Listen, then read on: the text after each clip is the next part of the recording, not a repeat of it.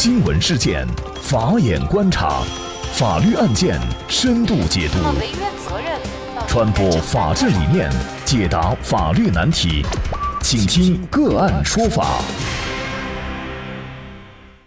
大家好，感谢收听个案说法，我是方红。今天呢，我们跟大家来关注劳荣枝案开庭。十二月二十一号上午九点，劳荣枝涉嫌故意杀人、绑架、抢劫一案在南昌市中级人民法院开庭审理，劳荣枝被带上了被告席。南昌市人民检察院指控，一九九六年到一九九九年期间，劳荣枝与法子英采取以劳荣枝作陪侍小姐物色对象，由法子英对物色对象实行抢劫。一九九六年，劳荣枝将熊某诱骗至南昌的租住处后，法子英持刀对熊某进行生命威胁，并实施抢劫。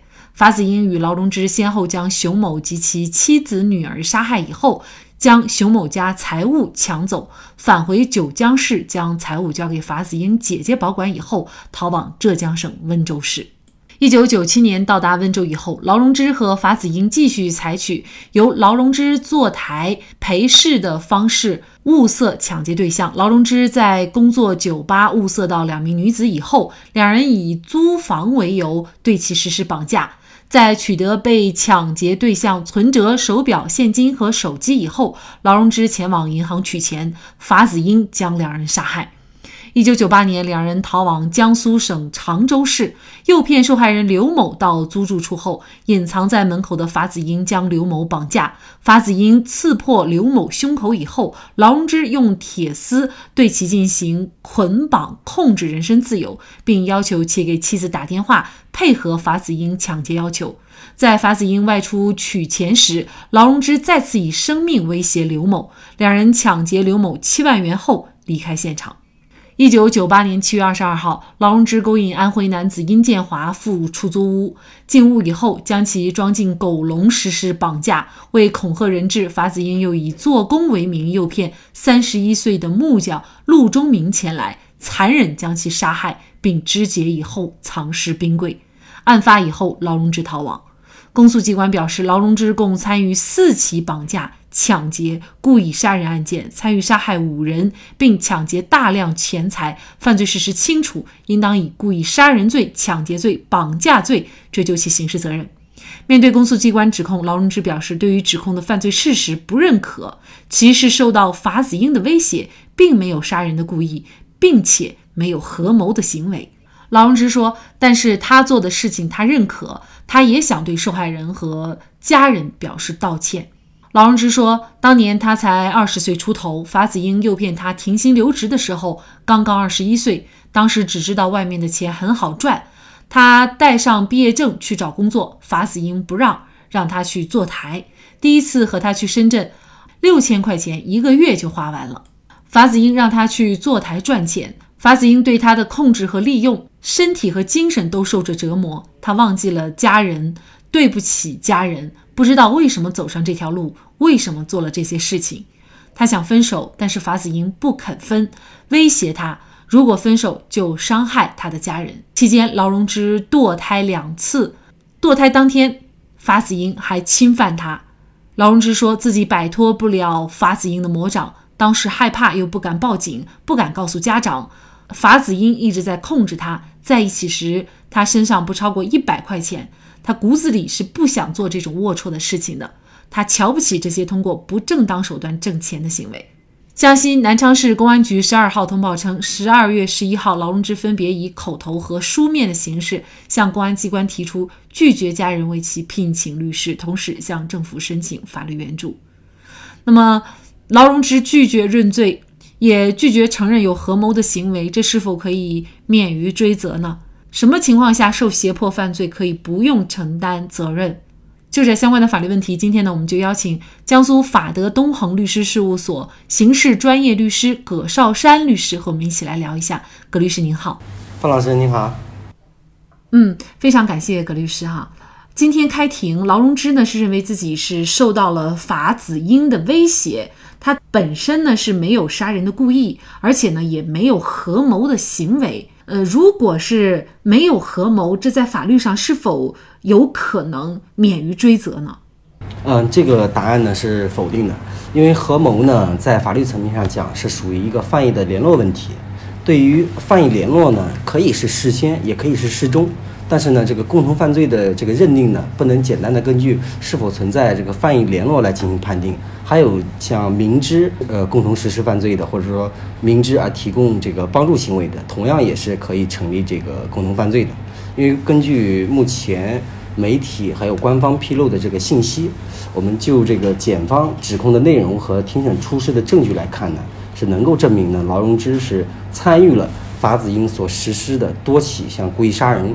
抢劫、绑架这样一些暴力的犯罪行为中，甚至可以说是深度参与的，因此呢，认定其明知而与这个法子英共同实施犯罪行为呢是没有问题的。同样呢，根据目前已经披露的这些信息来看，不可否认的是，劳荣枝的行为呢，在法律意义上是成立犯罪的。那么，是否存在法定的违法阻却事由呢？则需要综合全案证据来予以认定了。所以说，即便没有这样一个合谋。呃，结合目前的这些披露的一些细节，劳荣枝对于作案的这个细节啊，呃，包括情形的描述都很详细，也非常清楚。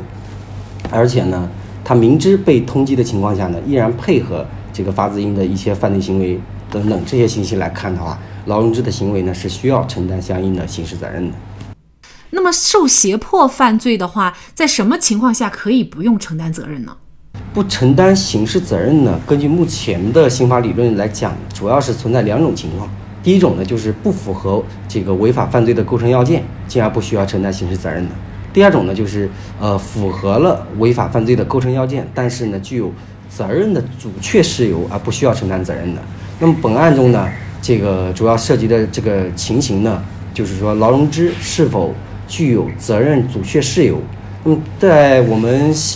呃，常见的这个司法实践当中，就是违法阻却事由呢是正当防卫和紧急避险两个，这个两者呢共同的点在于一个法益的相当性和一个现实的紧迫性，但是呢，在本案当中呢，并不适用两种事由。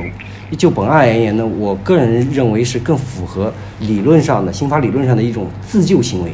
但是目前我们国家呢，这个对于因自救行为而实施的这个故意杀人等重大犯罪呢，最终还是判决追究刑事责任的。呃，比较典型的判例有二零一二年，像河南洛阳中院判决的一个李浩案，在该案中呢，被李浩囚禁于地下室的这个多名女子，在李浩的这个胁迫下实施了这个杀人行为，最终呢被法院认定为胁胁从犯，判处。三年以下有期徒刑，其中也有个别的这个女子呢是适用了缓刑的情形。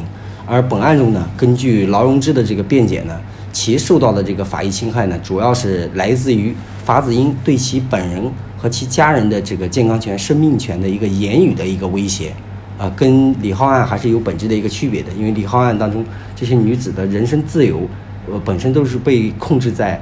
李浩家中的这个地下室里边，随时处于一种生命被剥夺的这样一种呃现实的一种威胁。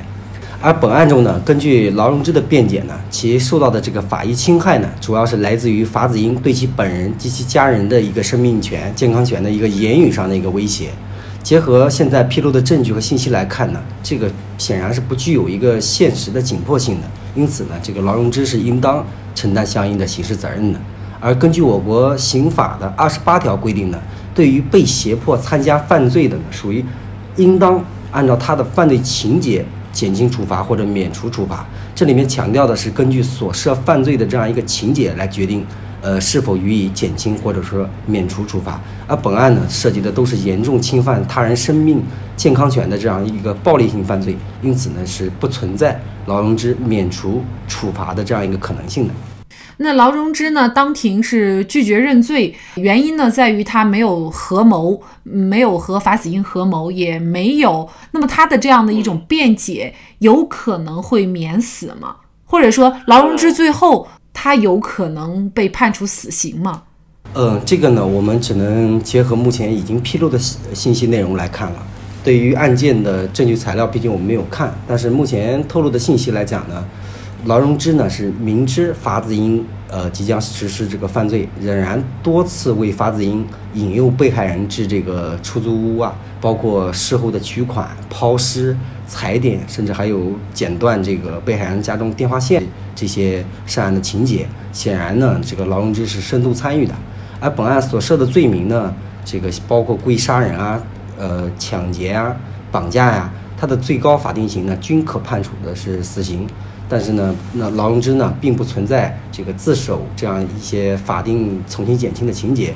他当庭的翻供的这种辩解呢，与其在侦查阶段的这个供述呢是前后矛盾的。但是呢，我们根据目前披露的信息来看呢，他并没有做出一个合理的一个解释，呃，最终可能会被认定为当庭翻供的可能性是比较大的。这就涉及到一个态度的问题。虽然劳荣枝呢，当庭表示愿意对被害人方。呃，尽可能的这个进行赔偿，但是呢，被害方的代理律师呢，在庭后接受媒体采访的时候呢，也明确予以了拒绝。再结合到本案的这个杀人的手段是特别残忍的，犯罪后果呢也是这个特别严重的，社会影响也特别的恶劣。我个人的判断是，判处劳荣枝死刑的可能性是比较大的。那当然，呃，这也只是我根据目前媒体披露的信息做出的一个个人判断。对于作案从来不留活口的法子英，一面是惨无人道，一面却对女友劳荣枝感情深厚。法子英的指派律师于西说，每次约见法子英，法子英不关心案情，问的最多的就是劳荣枝的情况。被捕以后，法子英拒绝交代劳荣枝的下落，故意虚假供述，导致劳荣枝逃匿二十年。而劳荣枝说，他在新闻里看到法子英被枪毙，心里很高兴。为民除害了。或许劳荣枝对法子英的情感是复杂的。有媒体报道说，当初劳荣枝把法子英当英雄一样崇拜，如今劳荣枝把他当仇人一样憎恨，因为他改变了他一生的命运。然而，命运永远都掌握在自己的手中。选择接近法子英，就是劳荣枝走向邪恶的开始。劳荣枝逃得再远，也逃不过法网恢恢；躲藏得再隐秘，也躲不过。五条生命的追债，在这里再一次感谢江苏法德东恒律师事务所刑事专业律师葛绍山律师。那更多的案件解读以及呢我们的线上视频讲法内容呢，欢迎大家关注我们个案说法的微信公众号。另外，您有一些法律问题需要咨询，都欢迎您添加幺五九七四八二七四六七。这部手机号的微信号向我们进行咨询，我们会将您的问题转给我们专业资深的律师进行解答。好，感谢您的收听，我们下期节目再见。